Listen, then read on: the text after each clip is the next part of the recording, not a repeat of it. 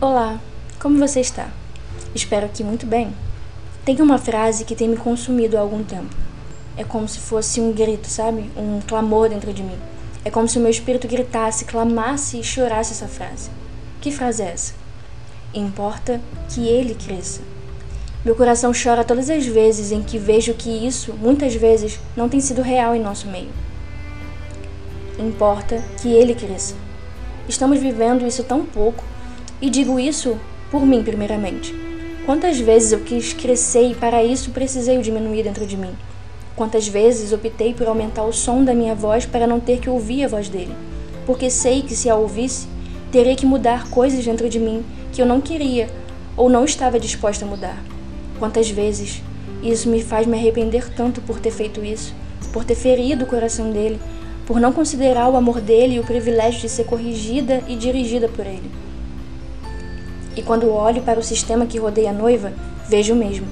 Importa que ele cresça. Mas vivemos como se importasse que nós cresçamos. Não queremos que ele cresça, porque à medida que ele crescer, nós seremos esmagados por sua pessoa, por seu ser. Porque para ele crescer, precisará que algo diminua.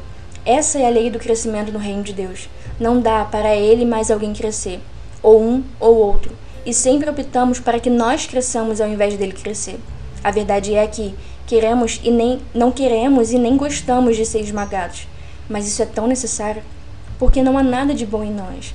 Mas à medida que deixamos ele crescer em nós, aquilo que ele é emana de nós e teremos algo de bom a oferecer, ele mesmo.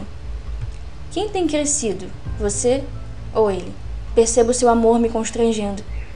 Sinto um peso de arrependimento, não só pessoal, mas coletivo. Senhor, nos perdoe. Nos perdoe por negociar o seu lugar em nós. Nos perdoe por querer crescer mais do que você. Por nos recusarmos a nos diminuir para que você cresça no meio da igreja.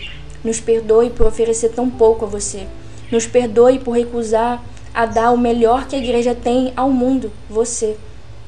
Nos perdoe por criar tantas coisas para te substituir, por oferecer de tudo menos o que os povos realmente precisam, você. Nos perdoe, nos perdoe.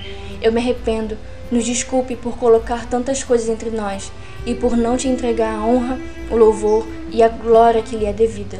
Nos perdoe.